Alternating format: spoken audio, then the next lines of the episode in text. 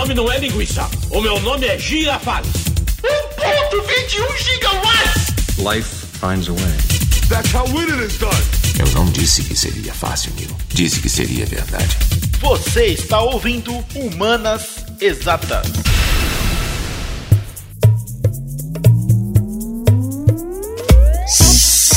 Salve, salve, texugos e texugos de todo o Brasil. Aqui quem fala é o professor Tiago Trigueiro, mais empolgado do que deveria. Por quê? Porque Rodrigo Rodrigues não está conosco hoje.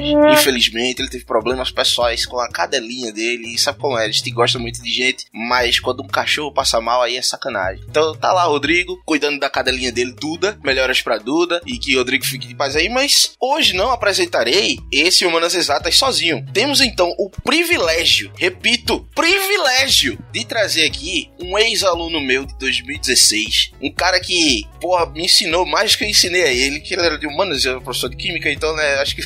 Mas esse cara que tirou nota pra passar no curso que queria e decidiu seguir a paixão dele. O cara que tinha o chamado pra ser professor, o cara que decidiu ensinar história, hoje faz Universidade Federal de História, tá aqui pra apresentar esse Humanas Exatas comigo, Tiago Aberce. Tiago, dê seu alô pra rapaziada, por favor. Fala pessoal, tudo bem? Então, tô muito feliz de estar aqui e espero contribuir muito com vocês nessa, nessa caminhada aí pelo vestibular, nessa caminhada educacional. E é isso aí, tô honrado e muito feliz, principalmente por estar aqui com o meu professor, muito querido. Ô, rapaz, assim eu fico lilás, porque quando o cara é negro não fica vermelho, é assim que o Rodrigo diz. É isso aí. Então, como todo texugo e toda texuga já tá cansado de saber, a M0 não tá aqui para fornecer informações novas. Tá aqui para linkar informações que você já tem e, no máximo, tratar essas informações de uma forma diferente daquela que você tá acostumado a ver. Então, o Thiago chegou para mim com uma proposta que eu achei sensacional. A gente vai sair, veja, me corrija se eu tô incorreto aqui, viu, Thiago? Hoje a estrela que vai, é você que vai brilhar. Eu tô aqui Vai lá, vai lá, segue aí. de orelha. A gente vai sair do renascimento para iluminismo para chegar nas revoluções industriais, mas não só com os fatos. Na verdade, o holofote não está nos fatos, Exato. mas está na cabeça da galera. Como é que a galera tava pensando para chegar nas revoluções industriais? É isso que a gente vai ouvir hoje? Alright, como diz você. Então, estamos na vibe certa para setar essa vibe. Já que a gente já fez isso algumas vezes, vamos fazer de novo. Começar o nosso podcast com uma música. E hoje não vai ser nem eu, nem vai ser o Rodrigo. Vai ser você, querido Tiago Abércio. É, isso aí. Indique-nos uma música, por favor. Então, uma música de um cara que gosto muito, né? Que é o Sud Lumière. Esse é o nome artístico dele, na verdade o nome dele é Paulo Pérez. E o nome da música é Say It Now. É uma música incrível. Diga isso agora. É isso aí, diga isso agora. É isso aí, Em inglês, é isso? Say it now. é isso aí.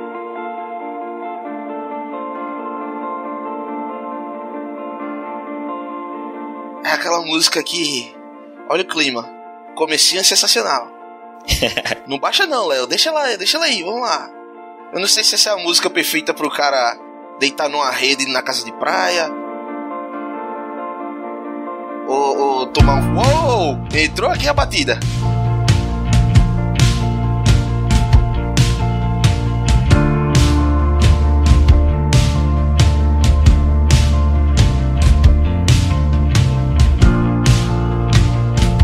É aquela música, um bom, um bom café, tudo certo. Puta, velho, tá bom. Então, vamos nessa. Vamos começar aqui o Manas Exatas. Léo, sobe um pouquinho mais a música que a gente vai mergulhar nessa história aí.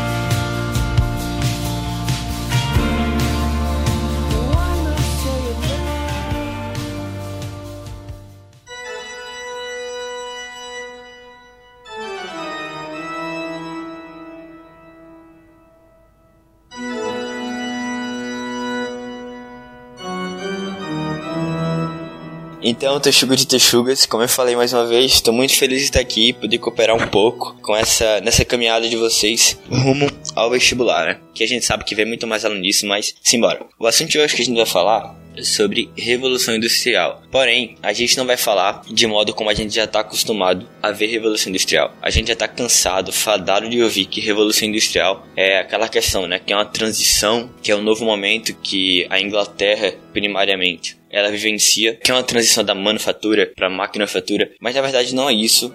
Calma, pausa. Manufatura, como o nome diz, é fabricar com as mãos. E maquinofatura, fabricar com as máquinas. Exatamente, exatamente. Então a gente não quer, não quer focar exatamente hoje nessa transição, mas sim focar na Revolução Industrial como uma revolução, antes de tudo, ideológica. Como se perpetuava a mente a mentalidade da sociedade em geral em relação a um novo momento que a Europa, que o Ocidente em, em, em si estava vivenciando, né? principalmente do século XV ao século XVIII. Então a gente vai tentar ver um tanto que minucioso, né? Peraí, século XV é 1600 e pouco. Não, século, não, século XV, quando eu digo é do final do século a 1490 ali, né? Que é o final do século XV. 1400 e pouco, ok, é pra baixo. É, 1490, século XV, final do século XV, ao século XIX, 18 19, né?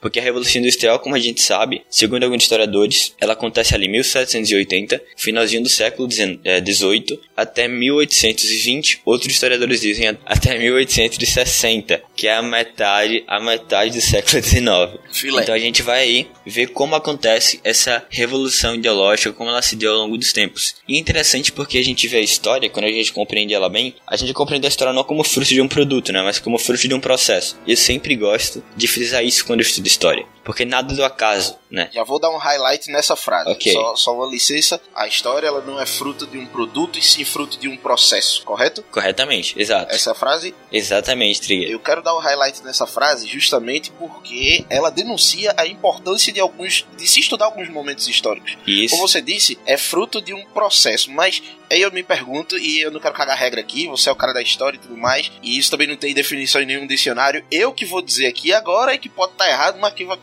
na minha cabeça sendo assim. Qual é a diferença entre uma revolução e uma mudança? Porque mudança é um negócio que era de um jeito e agora é de outro. E revolução também. Qual é a diferença? Então, na minha cabeça, a diferença entre mudança e revolução é o tempo que leva para acontecer. Revolução é um negócio forçado e abrupto. E mudança é um negócio que acontece naturalmente, quase sempre. Na minha concepção, pelo menos olhando da forma histórica de ser. Aham. E aí, quando você transita da manufatura para maquinofatura, intuitivamente, ou seja, se a galera fazia artesanato e de repente começou a fazer máquina, intuitivamente a gente tende a achar que foi um processo lento. Essa, essa transformação é lenta. Então, quando surgem novas tecnologias, a transição é lenta de uma para outra, assim, sabe? Sim, exatamente. Mas não foi, foi rápido. Exatamente. Foi uma revolução. Por causa do mindset da galera, que é o que a gente vai ver agora. Exato, é interessante, Trigueiro, que a grande diferença de uma mudança para uma revolução é que uma coisa é, a gente sabe que mudanças acontecem em todos os momentos, né? Isso. Mas revolução, é, em especial, nada mais é do que uma transformação muito profunda, né? É uma ruptura com toda uma concepção, com toda uma ordem, talvez, que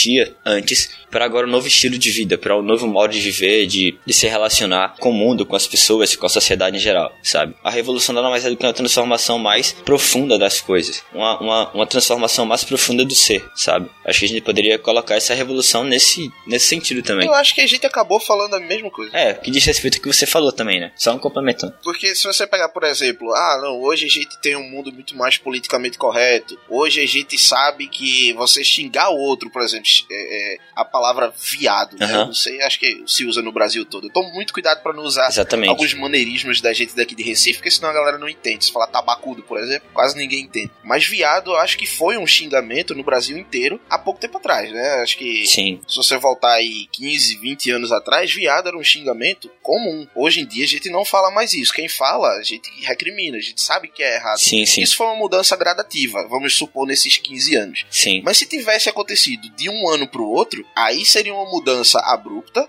a gente poderia chamar de revolução, e sendo em um intervalo curto, ou seja, de um ano, você pode dizer exatamente isso que você falou, uma ruptura, Sim. uma forma diferente de enxergar a sociedade. De fato, exatamente isso, exatamente isso. Uma coisa interessante que eu queria falar com vocês é que a gente pode entender o ponto de partida da Revolução Industrial a partir do momento em que há um florescimento daquilo que a gente conhece hoje como Renascimento. Pra quem não sabe, o Renascimento ele aconteceu do final do século XV, né, até mais ou menos ali o século XVI, certo? Que agora eu sei que é 1400 e pouco até 1500 e pouco. Exatamente, 1500 e pouco, fica nos poucos aí, né? então, pessoal, o Renascimento nada mais foi, inicialmente, né, um movimento que tinha como objetivo inicial, certo? Colocar em prática um certo, uma certa renovação, certo? Aquilo que os italianos hoje, né, chamam de renovatio, né? Uma certa renovação daquilo que eles chamavam, daquilo que é conhecido hoje como escolástica, certo? O Renascimento inicialmente tinha como objetivo renovar a escolástica. E a escolástica, para quem não sabe, era uma filosofia daquela época, né? Era uma filosofia do período final da Idade Média, certo? Ah, Tiago, mas o que era, qual era o objetivo da escolástica naquela época e o que era a escolástica conceitualmente falando, para eu entender melhor. Bom, é o seguinte. Obrigado, eu, eu já tava aqui mais perdido que surdo, surdo em bingo.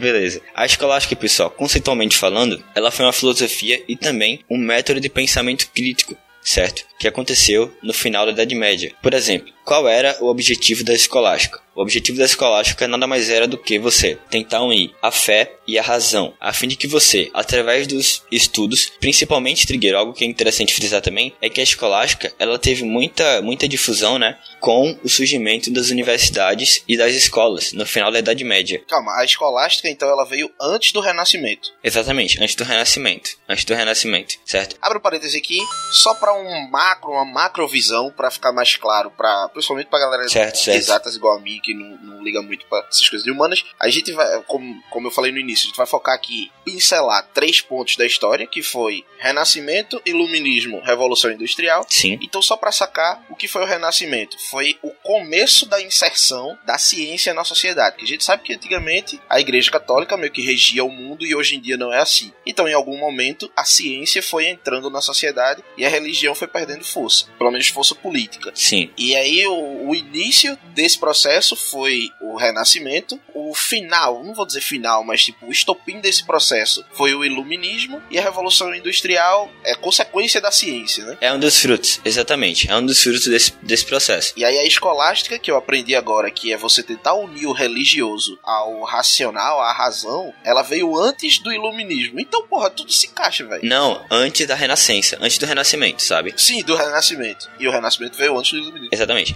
A escolástica, em uma visão macro, né? Ela surge ali, ela é muito, muito praticada nas universidades e nas escolas medievais, né? E é válido lembrar, Trigueiro, que as universidades e as escolas medievais, elas surgem no final do período medieval. Então, é nesse final do período medieval que nas universidades se põe em prática essa filosofia, esse método de ensino, esse método de pensamento crítico, como eu falei anteriormente, que é a escolástica, né? Por exemplo, um dos grandes expositores da escolástica é o São Tomás de Aquino, né? Eu creio que o São Tomás de Aquino ele é, um, ele é um filósofo comum, mesmo que grande parte dos alunos, das pessoas, não tenham estudado ou lido uma obra de São Tomás de Aquino, ele é muito conhecido. E por uma das coisas que ele é conhecido é justamente por ser um dos maiores expositores da escolástica, através da obra dele chamada A Suma Teológica. A Suma ou Soma? A Suma Teológica, exatamente. Massa. Pra você ter ideia, a Suma Teológica, se eu não me engano agora, se me falei a memória, tem sete volumes. E o que contém ali? É justamente São Tomás de Aquino tentando explicar o divino através da razão, sabe? Então, a escolástica tem justamente esse objetivo, né? De você explicar o transcendente, explicar o divino através do pensamento racional. Deu pra entender? Tranquilo. E faz todo sentido com a macro história, no caso, assim, né? Olhando de, de cima. É a portinha de entrada da razão que vai depois carregar a ciência e aí pronto fudeu tudo. Exatamente. Mas em relação. A gente teria aqui muita coisa, né, pra, pra aprofundar. E coisas, eu digo assim, detalhadas, né? Mas como nosso objetivo de aqui não é se aprofundar na questão da escolástica medieval e sim renascimento, vamos pra frente, tá? Vamos nessa, vamos nessa. Interessante que essa escolástica, ela dominou muitos anos na Europa, né? Nas universidades, nas escolas, enfim. E, por sinal, tanto que os mestres das universidades, né, os professores, eram chamados de escolásticos. É daí que vem a questão da escola, enfim. Que bacana, velho. É, exatamente. Uma curiosidade histórica aí, né, pra vocês. Eu gosto dessas coisas inúteis, assim. Isso deixa a gente interessante, sabia? Você é. vai conversando com a boizinha assim, ó, oh, sabe onde vem a palavra escola? Eu sei. e muitas vezes são coisas importantes que a gente não dá importância, né? pois é, tipo isso agora, né? Que eu chamei de inútil, mas ok. Vamos lá. O Renascimento, diante daquele, daquele contexto né, educacional e literário que era dominado pela escolástica, muitos pensadores eles entendem que aquele método de pensamento crítico, aquele método de ensino, aquela filosofia dominante, ela estava em crise, certo? E diante dessa crise, que alguns, alguns historiadores vão colocar ali, no início para metade do século XV, perdão, do século XVI, que é de 1500 ali até 1530 mais ou menos, as pessoas, grandes pensadores, vão ver aquela escolástica, aquela filosofia em crise e eles vão tentar realizar uma reforma, vão tentar renovar É daí que vem a ideia de renascimento, né? Vamos tentar renovar, vamos tentar renascer o novo método educacional literário, tá? Esse é o objetivo primário do renascimento. Inicialmente, o renascimento não tinha essa ideia de, é, por exemplo, ter a ideia da vitória sobre o passado. Não. Inicialmente, o renascimento só queria reformar o método de ensino. Isso digo do ensino e da literatura daquela época também. Calma, quem era que tava em crise? Eu acho que eu me confundi aqui, eu tava achando uma coisa, agora eu tô achando outra. Quem tava em crise era o método escolástico ou quem tava em crise? O método escolástico. Ah, então tava enfraquecendo. A galera tava tentando explicar o divino com a razão, aí a turma não tava dando muita bola, tava em crise, e aí o renascimento foi tipo, eita, calma, não deixa a peteca cair não, vamos tentar fazer a mesma coisa de outro jeito. É, mas calma. Vamos tentar entender o Renascimento naquela época, tá? Vamos não como já um movimento formado, mas como pessoas que estão inconformadas com aquele método. Inconformadas porque não tá dando resultado ou inconformadas porque não querem aquilo? Inconformadas porque não querem mesmo aquele método, porque veem que aquele método ele está em crise, aquele método não não é mais útil diante daquela do, de um novo contexto talvez que estava surgindo, né? Diante de novas demandas, diante de novos pensamentos, diante de novas críticas, entendeu? Show de bola. Então, para aqueles precursores do movimento que hoje que a gente conhece como Renascimento, aquela escolástica, aquele método de ensino já não mais, é, vamos dizer assim, não tinha tanta efetividade, né? Então, o Renascimento, esses precursores do Renascimento vão buscar uma reforma, uma renovação nesse método de ensino. Então, um dos precursores do Renascimento foi o Francesco Petrarca. Para quem não sabe, Petrarca ele vivenciou final do século XIV ao início do século XV. Então você percebe que o Petrarca, ainda vivendo, por exemplo, ali em 1380, certo? Ainda inserido naquilo que a gente conhece hoje como Idade Média, por mais que seja o final da Idade Média, mas a Idade Média, a gente percebe que Petrarca, ele já é um dos precursores pelo fato de ele vivenciar aquilo e ver que, caramba, esse método de ensino, ele tá totalmente falido. A gente precisa renovar isso. A gente precisa reformar. A gente precisa resgatar toda aquela herança literária que não mais estudada, por exemplo, na Idade Média. Não é estudada no nosso período. A gente precisa resgatar toda a herança, a herança literária, por exemplo, dos antigos gregos, dos clássicos. Ou seja, os precursores do Renascimento vão querer reformar através, reformar esse, esses métodos, né, de ensino e de literatura através do resgate de toda a herança da antiguidade. Pô, então esse cara ele tava muito à frente do seu tempo, né? É, exatamente. Ele era o Steve Jobs da, da, da Idade Média lá. Por isso que os humanistas hoje, né, consideram o precursor do humanismo como Petrarca, como Francesco Petrarca. E de fato vamos dizer que ele... Francesco. É, é italiano, né, Francesco? É, eu vou chamar ele de Francesco Jobs agora. é, beleza. Por isso que ele, que ele é conhecido de fato como esse precursor. E de fato ele tem muita importância nessa renovação, né? Outra coisa também, Trigueiro. Por mais que o Renascimento, ele inicialmente tenha esse caráter de reforma só da educação, do método educacional e literário, com o passar dos tempos, os precursores do Renascimento, a mentalidade do Renascimento, os ideais do Renascimento, de reforma e tudo mais, ela não mais se limita, não vai, não vai mais se limitar à questão educacional e literária, mas gradativamente, através de outros pensadores também, essa mentalidade do Renascimento, ela vai ganhar uma forma de vitória sobre o passado. Como assim, vitória sobre o passado? Como assim? Vamos lá. Peraí, eu acho que eu entendi. Deixa, eu- deixa, eu- acho que é mais fácil tu construir em cima do meu erro, se eu errar alguma coisa aqui, Ok. do que tu me dar uma informação. Uma coisa que eu sempre digo aos alunos, tu sabe, tu foi aluno meu, o seu cérebro, ele, ele absorve e retém melhor uma correção Aham. do que uma informação nova. Então eu vou falar minha merda aqui e aí tu corrige. O que eu tô tendo complicação aqui é porque todo pouco que eu estudei de humanas fez eu encarar o Renascimento como basicamente arte. Você fala pra mim, Renascimento, renascentista. Aí lá lembra as tartarugas ninjas, Sei. aqueles quadros, aquelas esculturas, aquela porra toda. E aí o papo da gente começou com os precursores do, do Renascimento. Aí você falou de Francesco Petralli Jobs e tudo mais. e até então tava sendo a questão da educação, né? Exato. Educação, obras literárias. Educação, obras literárias. Exato. Educação, obras literárias. E por mais que você tenha dito isso, eu na minha cabeça teimosa, e acredito que alguns texugos e texugas também, é por isso que eu tô falando isso aqui agora, continuava pensando, assim, tá, cadê a porra dos quadros fodão? Cadê as estátuas de Davi com a mão grande? Sim, sim. E, e aí agora sim você tá começando a fazer a ponte para o, o movimento que a gente conhece, que, que é o que vem depois desse iníciozinho. O iníciozinho é que focou então nas obras literárias, na educação, Exato. mas que depois foi entrando na sociedade como um todo como vitória sobre o passado. Ou seja, Exatamente. Então, assim, é, mais uma vez falando, a ideia inicial do Renascimento, como, como você bem falou agora, né? Que começa em Francesco Petrarca, é justamente. Eu falei Petrali, velho. Quem é Petrali? Que eu- Sei lá, Petralli. a ideia inicial de Petrarca, né, que foi um dos precursores desse renascimento, é justamente estabelecer um novo programa educativo e literário. Através daquele contexto que, segundo Petrarca, é um contexto de crise, é renovar através da recuperação, dos, por exemplo, dos textos da Antiguidade Clássica, através da recuperação dos poetas clássicos, dos poetas romanos, dos gregos, filósofos gregos. Deu pra entender mais ou menos? Mas gradativamente, Até agora sim. mas gradativamente, na verdade, essa renovação, ela não mais fica no campo das letras. Ela não se limita ao campo das letras, ao campo da educação, mas ela vai, por exemplo, para as artes, ela vai, por exemplo, para outros campos, sabe? E principalmente nessa difusão do pensamento renascentista em outros campos do conhecimento, essa difusão vai gerar um fruto, que é justamente esse fruto que é essa vitória sobre o passado, onde grande parte dos pensadores, e isso também vai se refletir na sociedade, vai olhar a Idade Média, né? Vai olhar o passado. Quando eu digo passado, não é a antiguidade, eu digo passado, a Idade Média, tá? Vão olhar aquele período como um período obscuro, como um período de trevas, como um período que precisa ser superado. E aí, nessa ideia de superação, a gente também pode fazer uma, um paralelo com até a biologia mesmo, né? Naquela ideia de nascer, crescer, envelhecer, morrer e tudo mais. Por sinal, teve um pensador chamado Giorgio Vasari, eu não sei se já ouviu falar, Trigger, já ouviu falar? No judô. Boa. Cada um com suas referências. Cada um com sua referência, isso aí. Então, Giorgio Vasari, ele foi também um dos grandes difusores do Renascimento. Não no campo, vamos dizer assim, das letras, literalmente, né? Mas no campo das artes, principalmente, da pintura. Tanto que se você pesquisar agora, sei lá, Texuga e Texuga, se você pesquisar, tiver internet aí, pesquisa no Google rapidinho que vai aparecer vários quadros dele incríveis, por sinal. Então, Vasari sendo... Vou pesquisar aqui agora. Beleza, pesquisa aí.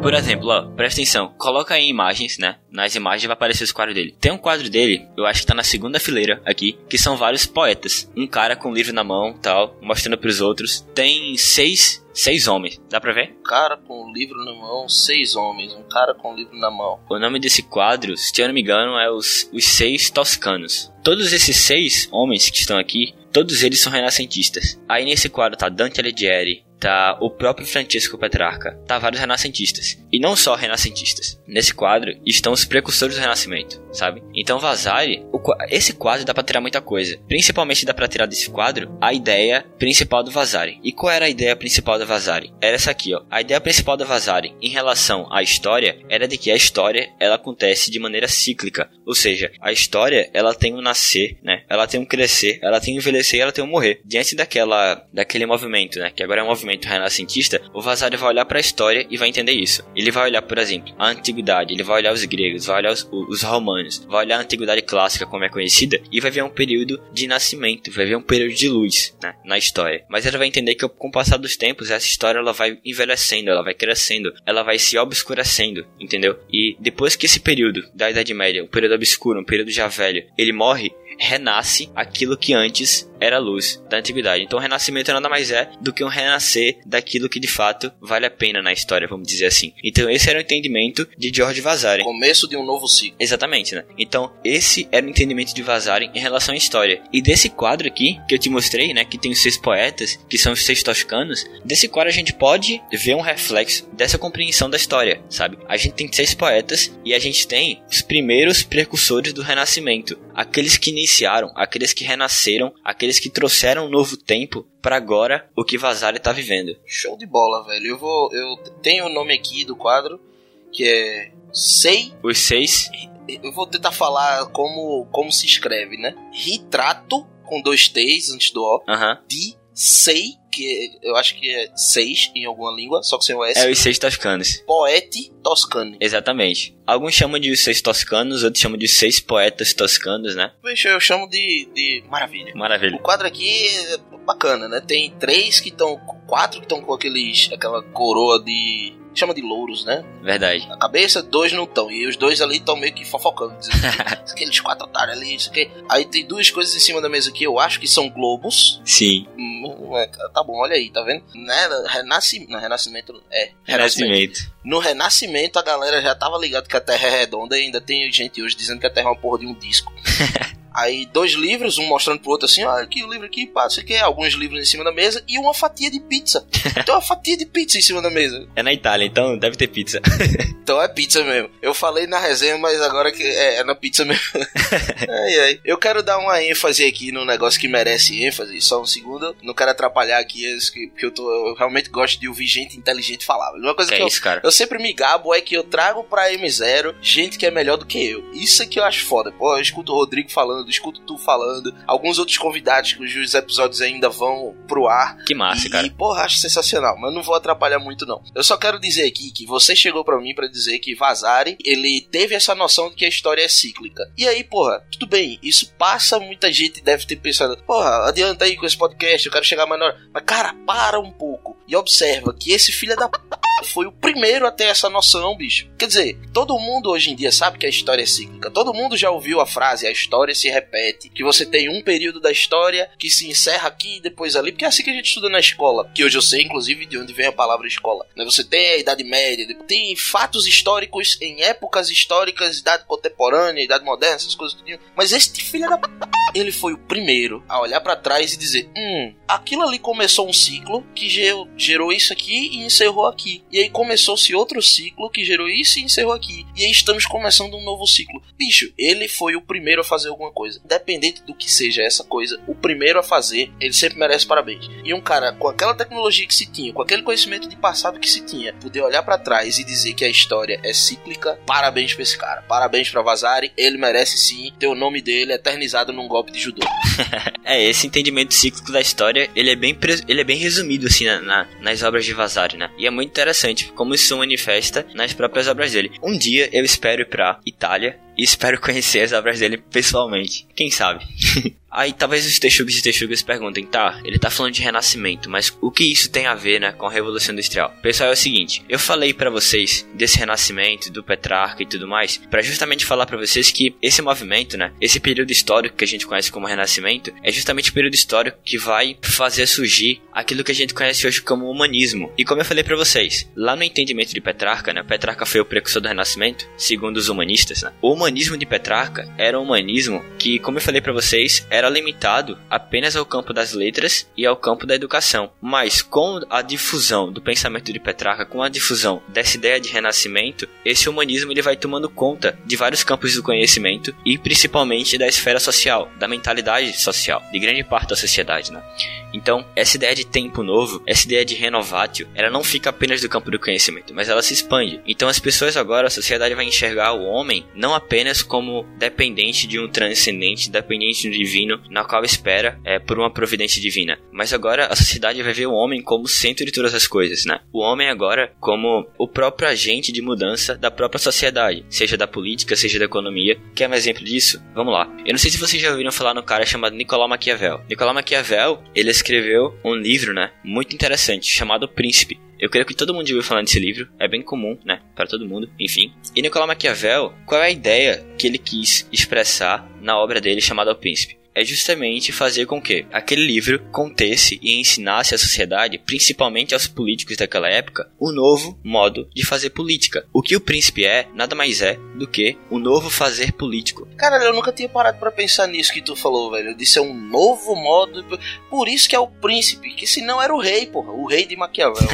o príncipe representa o novo. Porra, velho, olha aí, olha aí o meu senso de arte. Aí deve ter um bocado de texuga e texuga agora pensando, ô, tabacudo, eu já sabia disso faz tempo. É, bela bosta, descobri agora. É, então Maquiavel, ele tenta definir na obra dele, por exemplo, ele vai definir o que é poder, ele vai definir formas de governo, ele vai definir, sei lá, as virtudes do soberano, né, a virtude do príncipe. Ele vai justamente colocar no livro dele uma nova ética do fazer político. Algo que não era, por... interessante é que esse novo modo de fazer político, ele já contém certos resquícios dessa ideia humanista. Por isso que é um novo modo de fazer político. E Maquiavel, ele expressa muito bem essa mentalidade humanista essa mentalidade um tanto que renascentista, nessa obra dele chamada O Príncipe. Então, Texuga e Texuga, se você quiser entender mais sobre como o renascimento ele se perpetuava no início, a obra de Maquiavel, O Príncipe, é muito boa e você pode ler. É acessível e tal. Vou dar uma pausazinha aqui agora, e aí me corrija se eu estiver errado. Essa obra O Príncipe de Maquiavel, você falou essa frase na primeira vez, na segunda vez você falou ela com um pouquinho de diferença. Primeira vez você disse uma nova ética ao fazer política. Sim, sim. Na segunda vez você disse um novo fazer político. Eu gostei mais da primeira. Uma nova ética ao fazer política. Uma nova ética, né? Me corrija se eu estiver errado, mas o livro Príncipe do Maquiavel narra a história do conselheiro do príncipe. O príncipe pede conselhos Isso. sobre como governar e o conselheiro tá lá dizendo faz isso, faz aquilo, não sei o que. Aquela frase de melhor ser temido do que amado, né? Assim, essa nova ética do fazer política, essa nova ética política é aquele negócio tipo assim, bicho, é amor quando der. Aham. O pulso firme é pro bem de todo mundo. É, de fato, eles trazem muito isso, Trigueiro, na obra dele, sabe? Por exemplo, essa frase disse, é melhor ser temido do que amado. Isso é apenas um, sei lá, 1%, né? De toda a mentalidade que ele traz nessa obra. Então, quando eu falo que é uma nova ética do fazer político, ou um novo fazer político, como queira, eu quero mostrar, eu quero trazer justamente, é, eu não, no caso Maquiavel, né?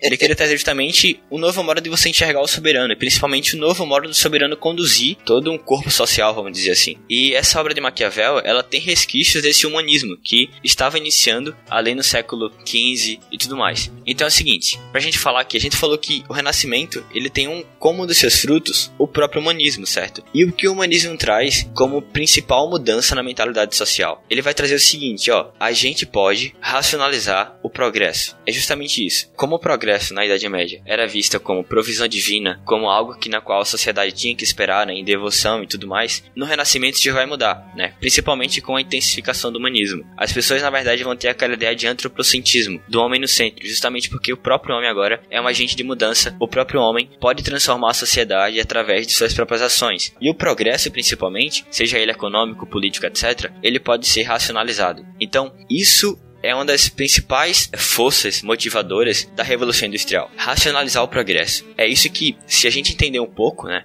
essa ideia de racionalizar o progresso como sendo fruto do pensamento humanista do Renascimento, a gente com certeza vai ter uma maior clareza a respeito da Revolução Industrial no quesito da, da mentalidade ideológica, sabe? Como se passou a Revolução Industrial ideologicamente falando, nas mentalidades, né? Se assim posso dizer. Até aqui tá, tá- eu tô conseguindo acompanhar. É a única coisa que, que me escapa a mente aqui é como é que tu com 19 anos tem esse vocabulário e essa oratória todinha. Que é isso. Mas tudo, tudo bem. Tô conseguindo seguir, tô, tô. Vamos lá, tô ansioso pra chegar lá. Beleza, e Trigueiro, ó, uma, uma curiosidade legal aqui, uma citação que eu trouxe. Eu trouxe justamente para os texugos e texugas e principalmente para você. Pareceu a Xuxa agora. Eu sei que tem nada a ver com a tua idade, nem com a de nenhum texugo aqui, mas na minha época, que, que a Xuxa era a rainha dos baixinhos de verdade, a galera chegava lá, ah, mandar um beijo. Meu pai pra minha mãe, principalmente pra você, especialmente pra você. tá? Lembra que eu falei pra você, eu acho que há 10 minutos atrás, os renascentistas, quando o renascimento ele já estava muito avançado, né, que já tinha ganhado aquele sentimento de vitória sobre o passado e tudo mais, um pensador em específico chamado Francis Bacon, eu não sei se já ouviu falar nele, Francis Bacon, Você já, já ouviu falar disso. Menos eu vou falar, né? Pronto. Francis Bacon, no livro dele, né, no tratado que ele faz, ele fala justamente isso aqui. Presta atenção. Os filósofos medievais entendiam a escolástica sendo uma escolástica infestada de vermes. Ou seja, o que Francis Bacon quis dizer com isso? Que ele olhava para o passado, ele olhava para a Idade Média, por exemplo, para aquele método é, de pensamento crítico, que era o, esco a, o escolasticismo, né, escolástica, e ele via aquele método nada mais como um método infestado de vermes. Deu para entender como esse sentimento de vitória sobre o passado, ele se expressa nisso tudo. Eu tô achando que sim, mas, pô, é muito agressivo, né? É, é agressivo demais. Então ele coloca isso no tratado dele. Por sinal, eu, tô, eu não tô com o tratado aqui em mãos, enfim, mas eu peguei uma citação de um livro que eu tava lendo e ele coloca isso, sabe? Então, de fato, esse, esse sentimento de vitória sobre o passado, ele vai tomando conta da sociedade no Renascimento. E principalmente o sentimento de racionalização do progresso, a mentalidade de racionalizar como a sociedade ela pode se superar cada vez mais, também se estabelece na própria sociedade. Eu também trouxe outra citação aqui de um historiador muito interessante chamado Augustin Renaudet. É francês, então não sei falar muito bem. Então Augustin Renaudet fala o seguinte: Inodê, eu já ouvi falar também. é.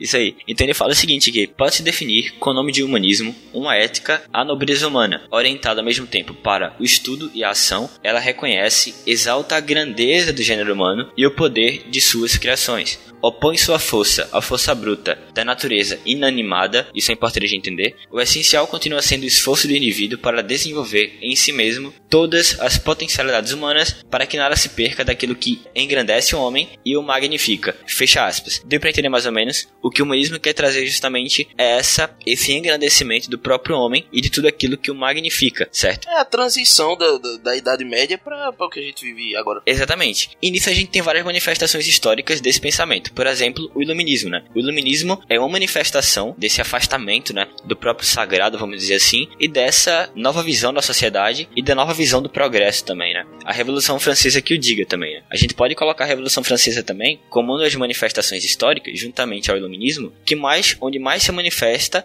essa visão um tanto que humanista da sociedade. E como eu falei, pessoal, a Revolução Industrial, agora falando especificamente, antes de tudo, ela é uma revolução ideológica. E ela é uma revolução ideológica que carrega toda essa bagagem histórica, toda essa bagagem filosófica e sociológica para si própria, né? Lembrando que a Revolução Industrial é uma transição, certo? Outra coisa também a ser notada aqui, Trigueiro, é que no contexto da Revolução Industrial, né, quando há essa transição da manufatura para a maquinofatura, se vivencia um período na Europa, né, daquilo que os historiadores hoje chamam de Revolução Científica. A Revolução Científica é justamente o período onde mais se acontecem é, avanços científicos. Por exemplo, Lavoisier. É iluminismo, não? O iluminismo também, né? Uma das características. Mas vamos colocar aqui em termos mais práticos, certo? Por exemplo, Lavoisier. Você sabe aquela velha emblemática frase de Lavoisier, que é tão famosa? Sei. Fala aí. Aí que tá. Tá ligado aquele meme de não podemos dizer isso, vamos dizer aquilo. que Lavoisier falou da conservação das massas, né? Exatamente. E aí ele deu todo o texto dele, literário da conservação das massas, e aí foi se popularizar, veio aquilo que na natureza nada se perde, nada se cria, tudo se transforma. E aí todo mundo entendeu, segue o baile e vamos adiante. Beleza. Então, além do Lavoisier, também nessa ideia de tudo se transforma na natureza, né, na química, enfim, nessa questão da mais científica, a gente também tem um dos avanços científicos que é também o Champagnon. Para quem não sabe, Champagnon foi um dos cientistas que decifrou a pedra de Rosetta, que é uma pedra da antiguidade, né? Caralho, isso é um cara, isso é uma pessoa. então, Bicho, olha, é bacon, champignon. É o nome dos caras: bacon, champignon, vazar, rinodê. Esse é o nome de coisa que tem. exatamente, né? Engraçado, né, cara? Porra, bicho. Já conheço esses caras tudinho. Isso aí. Então a gente tem o Champagnon, a gente tem que, que descobre a pedra de Rosetta. A gente também tem, pessoal, nesse período, o Lamarck, o Charles Darwin, né? Todos eles, eles propuseram, naquela época, uma teoria científica a respeito dos seres vivos. O que eu quis dizer com tudo isso, nessa revolução científica? É que justamente nesse período, estava havendo intensificação dessa mentalidade um tanto que humanista. Dessa mentalidade de sempre querer, é sempre avançar, né? De sempre olhar pra frente no quesito de superação da sociedade. A fim de que a sociedade, ela auto se supere em relação a si mesma. Então a revolução científica também, juntamente, por exemplo, ao iluminismo, né? É uma das características de todo esse pensamento, sendo colocado e expresso na história. E ah, Tiago, e como a Revolução Industrial entra nisso tudo em relação à base ideológica? Vamos lá, pessoal. Não sei se vocês já ouviram falar em um teórico que é muito importante a gente entender ele para entender a Revolução Industrial. E o nome desse teórico é Adam Smith. Já ouviu falar, Trigueiro? Ah, Dan Smith eu já ouvi falar e não tem nada a ver com comida ou marca de É, marketing multinível. quebrou, quebrou, nossa, quebrou nossa lógica aqui.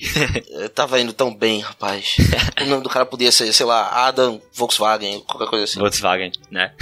Enfim, mas vamos lá. E o Adam Smith, pessoal, ele foi um filósofo escocês, certo? E o Adam Smith, ele escreveu um livro muito interessante chamado A Riqueza das Nações. Se você for estudar o básico de Revolução Industrial, você vai ver e entender também que A Riqueza das Nações, ela foi o livro, a obra, que baseou todo o processo de Revolução Industrial.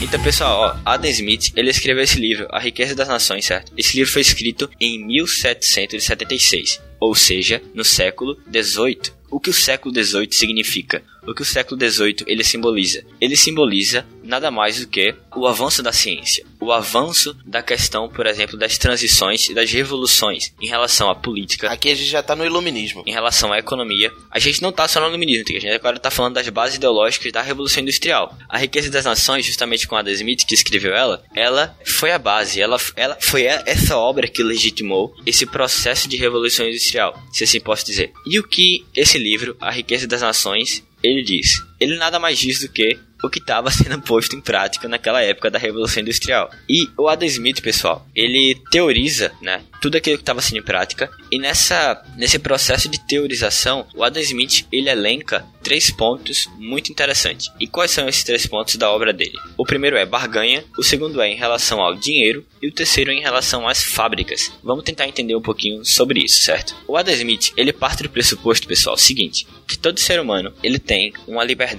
natural, certo? Todo ser humano ele tem uma liberdade natural. Eu não sei se vocês já ouviram uma, uma famosa frase, essa frase é francesa, se não me engano, que é laissez-faire. Acho que é assim que se pronuncia. Eu faço a menor ideia. Que tipo se escreve, se escreve tipo assim, é, sei lá, laissez-faire. L-A-I e tal, laissez-faire. Aí se pronuncia laissez-faire. O que significa laissez-faire? Significa deixar ir, certo? Deixar seus impulsos naturais, deixar principalmente sua liberdade natural, ela fluir. Então, para Adam Smith, como filósofo naquela época, ele entendia o ser humano como um ser livre, livre naturalmente falando. Então, diante disso, o Adam Smith, só por expressar essa liberdade natural, ele quebra com muitos paradigmas, com muitas convenções sociais daquela época. Por exemplo, o Adam Smith, quando ele fala que o ser humano é totalmente livre, ele vai de encontro, por exemplo, às famílias daquela época. Ele vai de encontro às corporações de ofício. Para quem não sabe, pessoal, o que são corporações de ofício, corporações de ofício naquela época, do século XVIII, nada mais era do que aquelas corporações onde tinham os, onde tinham os mestres artesãos, os aprendizes e etc. Por que eu estou dizendo isso? Porque aquelas corporações de ofício era, eram elas que obtinham todo o monopólio certo? De produção, visto que as corporações de ofício, o que era muito marcante nelas era a questão da manufatura. Então, quando há essa transição para a manufatura, ou seja, Adam Smith enxerga essa transição da manufatura, que é muito característica dessas corporações de ofício, ele enxerga essa transição como um impulso, como expressão da liberdade natural do ser humano, certo? Então, calma, peraí rapidinho. Essas corporações de ofício, veja se eu entendi corretamente, certo. vou tentar fazer aqui a versão for dummies. Ok. Naquela época era artesanato. É, exatamente, manufatura. Manufatura. Eu faço, eu faço sapato muito bonito. Só que, como é artesanato, eu não consigo fazer tantos sapatos assim por mês. É, exatamente. E aí junta eu que faço o sapato, fulano que faz muito sapato, fulano que faz muita meia, não sei o que. A gente monta um clube e aí é isso aí, é esse clube. E acaba que a freguesia fica na mão desse clube, porque a gente que produz e quanto mais força a gente tem, mais a gente oprime, vamos dizer assim, né? Mais difícil fica pro cara que é o artesão solitário lá. E aí quando vem a maquinofatura, todo mundo tem condições de produzir muito, e aí isso pode ser traduzido como liberdade pro cara que tava sozinho, mas agora ele tem máquina, então tudo faz. Se é um cara ou 50, a máquina que vai fazer o trabalho. É, esse processo é visto por Adam Smith justamente como um processo de liberdade, como expressão de liberdade, onde não mais as corporações de ofício vão, vão obter o monopólio, né, se eu posso dizer assim, da questão da, dos produtos e etc, por mais que os produtos fossem feitos manualmente, né, artesanalmente. E outra coisa também, Trigueiro, o Adam Smith, ele vê essas corporações de ofício, assim também como ele vê as famílias daquela época, as famílias que eram, por exemplo, detinham o monopólio de, dos produtos produtos também, ele via isso como algo que feria a liberdade natural de todo ser humano, certo? Justo. Porque para Adam Smith, todo monopólio é algo que fere com a natureza livre do ser humano. Então, ele via a Revolução Industrial, ele via essa transição de maquinofatura e ele via o seguinte, ó, esse monopólio em relação aos produtos não pode existir. Esse monopólio em relação a esse novo processo que está surgindo, ele não pode existir. Até porque ele fere a liberdade natural das pessoas, certo? Que estão participando desse novo processo, que é o processo muito marcado pela não mais manufatura, mas pela maquinofatura, por esse processo de transição. Até aqui tá tudo filé, tamo junto, Adam Smith aí, eu e ele aqui é nós. Então, pessoal, o primeiro ponto do Adam Smith que ele vai colocar é a barganha, certo? Por que a barganha? Como eu falei agora há pouco, o Adam Smith vai entender o ser humano como,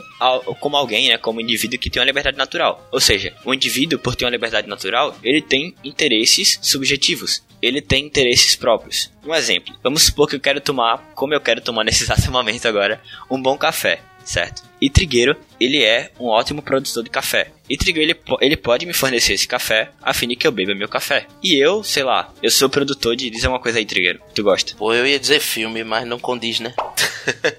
Você é produtor de caldo de cana. Beleza, caldo de cana. então Trigueiro quer muito tomar um caldo de cana. Na Europa.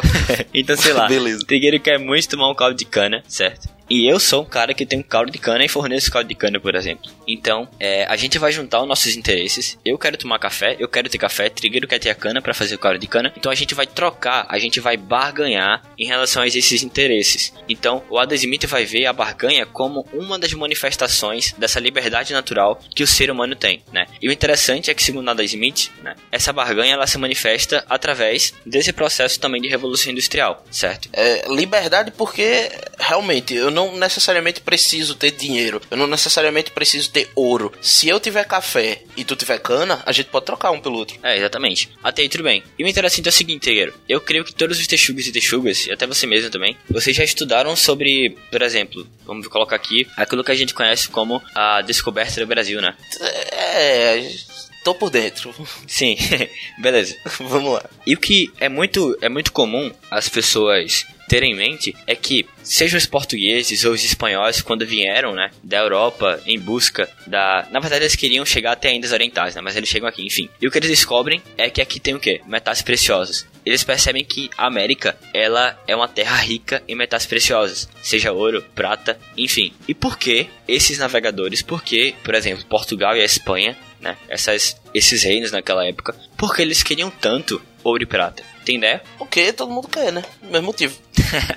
Pessoal, eles queriam ouro e prata, eles queriam tanto metais preciosos, porque naquela época, certo? Isso quando eu digo naquela época, eu digo, vamos colocar aqui, século 17, 15, 16, 17, isso mesmo. Nesses séculos, o valor a riqueza de uma nação era equivalente à quantidade de metais preciosos que essa nação tinha, certo? Justo. Então, até o século 17, você tinha a noção de que quanto mais ouro eu tenho, quanto mais prata eu tenho, quanto mais rico eu sou. Mas com o processo de revolução industrial, o Adam Smith vai ver que não é assim. Adam Smith não vai, ele vai ver que não é o ouro e nem a prata que vai estabelecer a riqueza de uma nação. O que vai estabelecer a riqueza de uma nação é o trabalho. Então Adam Smith vai olhar para aquela revolução industrial, ele vai ver aquele processo de maquinofatura, os trabalhadores indo para as fábricas, por exemplo, né, é, trabalharem, e ele vai ver, caramba, de fato não é o ouro nem a prata que vai formar que vai fazer uma nação ser rica, mas sim a quantidade de trabalho, a quantidade de produção, certo? Fruto do trabalho, claro, existente em uma nação. Que estranho. Né? Então é o trabalho que vai fazer com que uma nação seja rica. Até porque quanto mais tem trabalho, quanto mais tem troca, quanto mais tem troca, quanto mais tem produto circulando. E se tem produto circulando, tem riqueza. Essa é a ideia do Adam Smith. Hum, entendi.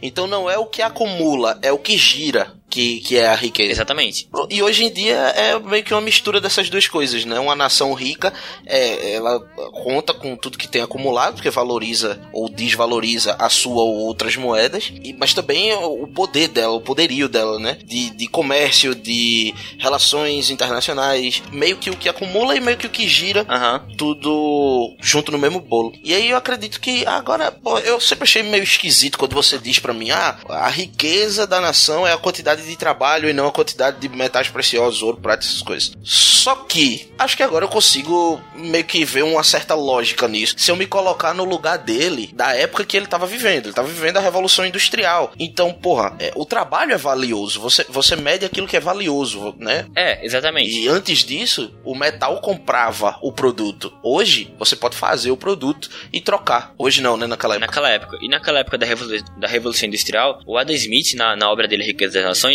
ele observa que não só eu posso fazer um, um, um, produto, mas eu posso prestar, por exemplo, um serviço através da barganha. Então é interessante porque eu tenho, por exemplo, um serviço a oferecer, certo? E você tem algo para me dar em troca. E assim, através da barganha, a gente vai suprir os interesses subjetivos de nós dois, certo? Justo. Para mim prestar esse serviço que eu tanto sei fazer, eu preciso ir a um local. E nesse local, outras pessoas também querem oferecer serviços ou produtos, enfim, de acordo com, elas, com o que elas têm, certo? E esse local se chama mercado, certo? E a Smith vai, vai ver que é justamente nesse local onde as pessoas elas vão satisfazer, através das trocas, através da barganha, esses interesses subjetivos. Interessante que a Smith também, Trigueiro, ele vai ver que o ser humano, ele não é movido por altruísmo, né? O ser humano é movido por egoísmo. Por que egoísmo? Egoísmo porque todos os seres humanos, movidos por sua liberdade natural, eles vão tender a satisfazer seus interesses próprios. E o interessante é que a Smith vai ver que o ser humano é movido por egoísmo, mas esse egoísmo, no fim de tudo, ele causa um bem comum. Até porque, segundo Adam Smith, a sociedade ela é naturalmente livre e elas têm seus próprios interesses. E quando elas vão tentar satisfazer seus interesses, todas as pessoas vão satisfazer esses interesses e vão se sentir supridas, vamos dizer assim. Então vai haver um bem comum segundo Adam Smith, certo? Isso aí é o início do liberalismo, então, né? É, o Adam Smith ele é o pai do liberalismo clássico. Olha aí, rapaz. Olha aí as coisas se encaixando. Em filosofia, para quem não sabe, o, pai, o Adam Smith era o pai do liberalismo clássico. Trigueiro, em relação à barganha, em relação ao trabalho, eu vou te dar uma citação do Adam Smith que ele fala no livro da Riqueza das Nações, que por sinal, Texugas e Texugas, essa citação que eu vou citar agora, ela caiu no Enem, se eu não me engano, em 2016, no ano que eu fiz. Olha aí. Presta atenção! Então, saca aí a citação. Vamos lá. Manda. Quem quer que ofereça a outro uma troca de qualquer tipo, se propõe a fazer isso. Dê-me o que eu quero e você terá o que você quer. É o sentido de qualquer oferta semelhante. E é desta maneira que se obtém de um outro a grande maioria das coisas de que necessitamos. Não é da benevolência do açougueiro, do cervejeiro, do padeiro que nós esperamos nosso jantar, mas da consideração que eles têm pelo outro, pelo seu próprio interesse. Nós nos dirigimos não à humanidade, mas ao, mas ao seu amor próprio. E nunca fale para eles de sua própria necessidade, mas das vantagens dele. Deu para entender? Deu sim, isso é, tá me ensinando a negociar esse miserável. Nessa citação, ele coloca a ideia da barganha, da ideia do egoísmo. E para finalizar os três tópicos, o Adam Smith fala a respeito da fábrica, né? No processo de revolução industrial, Adam Smith vai olhar para aquela para Inglaterra, né? E ele vai ver o seguinte: existem muitas fábricas, existem muitas máquinas, e o que grande parte das fábricas estão fazendo é fazer com que os trabalhadores não mais façam o produto total sozinho. Antigamente, por exemplo, nas corporações de ofício, você tinha um artesão que sozinho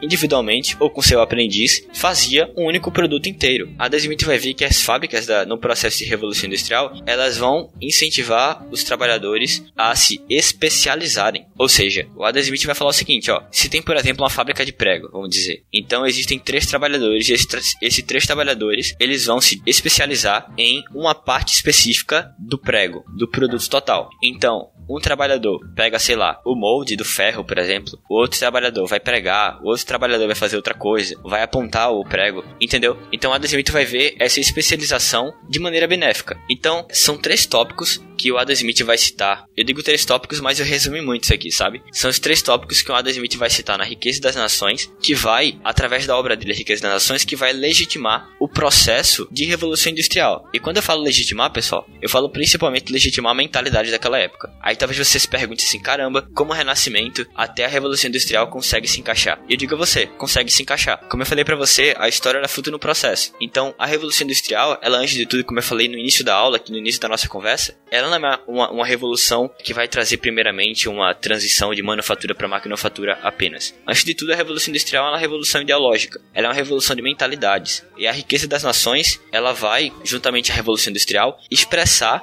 como essa Revolução Industrial, ela se deu diante de um processo histórico de mudanças, né? De mudanças de mentalidades. Meu velho, você explodiu minha cabeça aqui agora. Porque isso aí, eu, pra mim, isso aí foi um tapa sem mão. Você dizer, não, a Revolução Industrial não foi só manufatura pra maquinofatura. Pra mim era.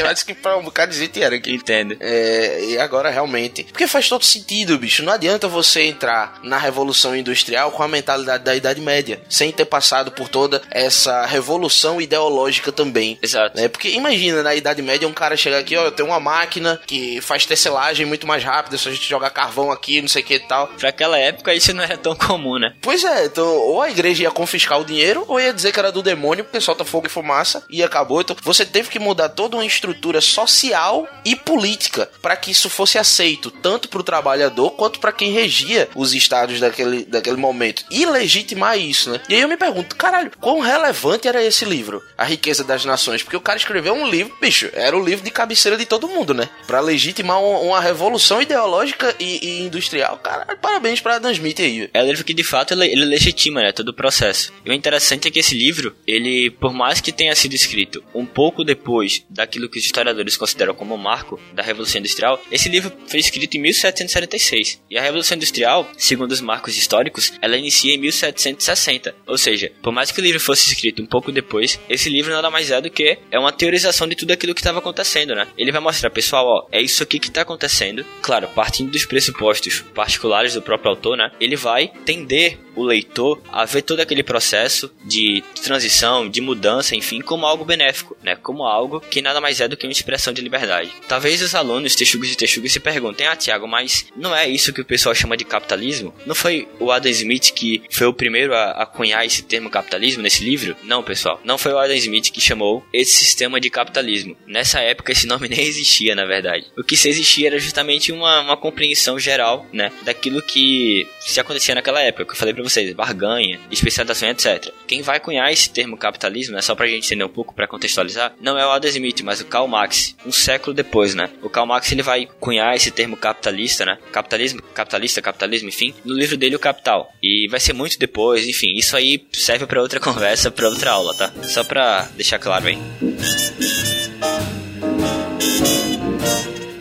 Com certeza vai ter outra conversa, com certeza vai ter outra aula. E eu quero dar parabéns a todo mundo que estava se perguntando isso, porque na minha cabeça a última pergunta era essa que eu estaria fazendo do nome capitalismo. Aí tá, tá bom, mas é aquele negócio, né? Eu sou o cara das ciências naturais, da matemática, fiz engenharia. Acredito que o pessoal de humanas tenha, pô, ah, meu Deus, eu quero participar do podcast, me chama para gravar com o Thiago Abessi na próxima vez. Que legal, cara. É, é assim, é um momento muito especial, sabe? Porque o fato de estar tá vindo aqui aqui por áudio, né?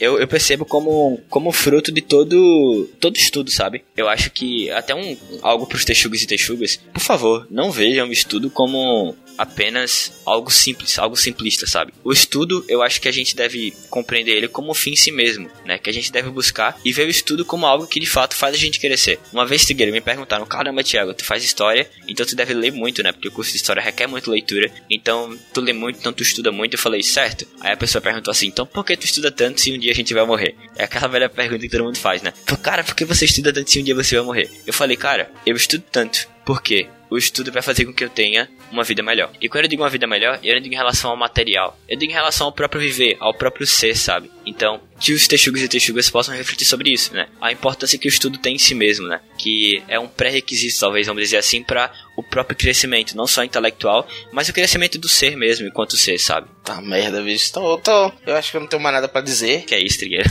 Sempre tem.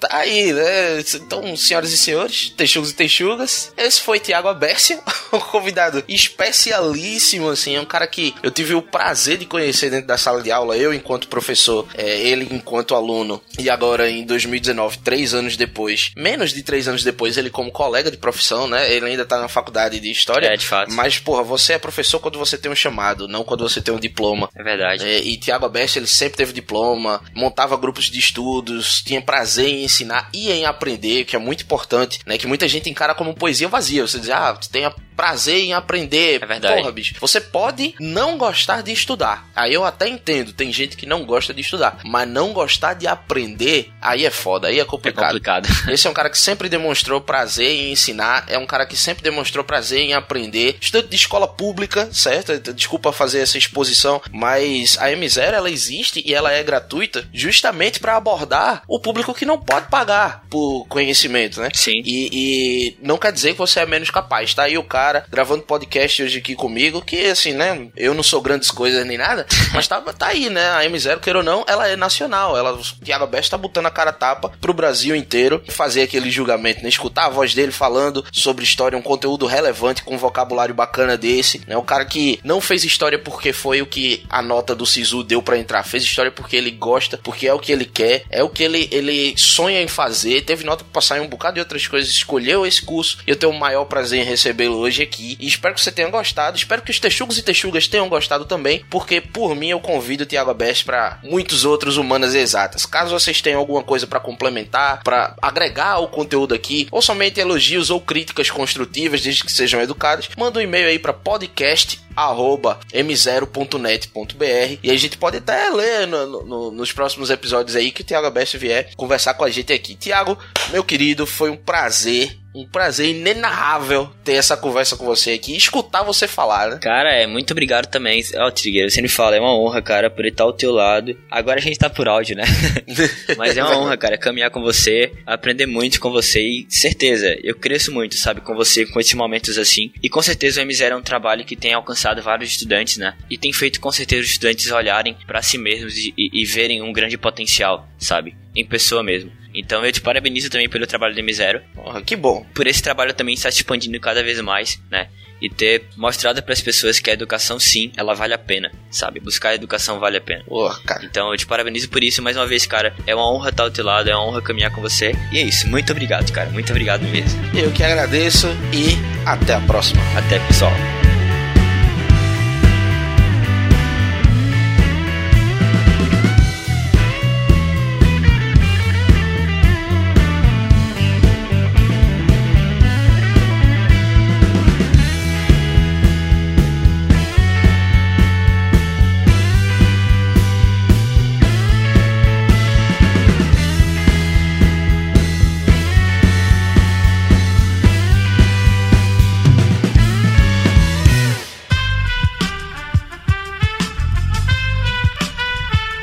Este podcast foi editado por Aerolitos Edição Inteligente.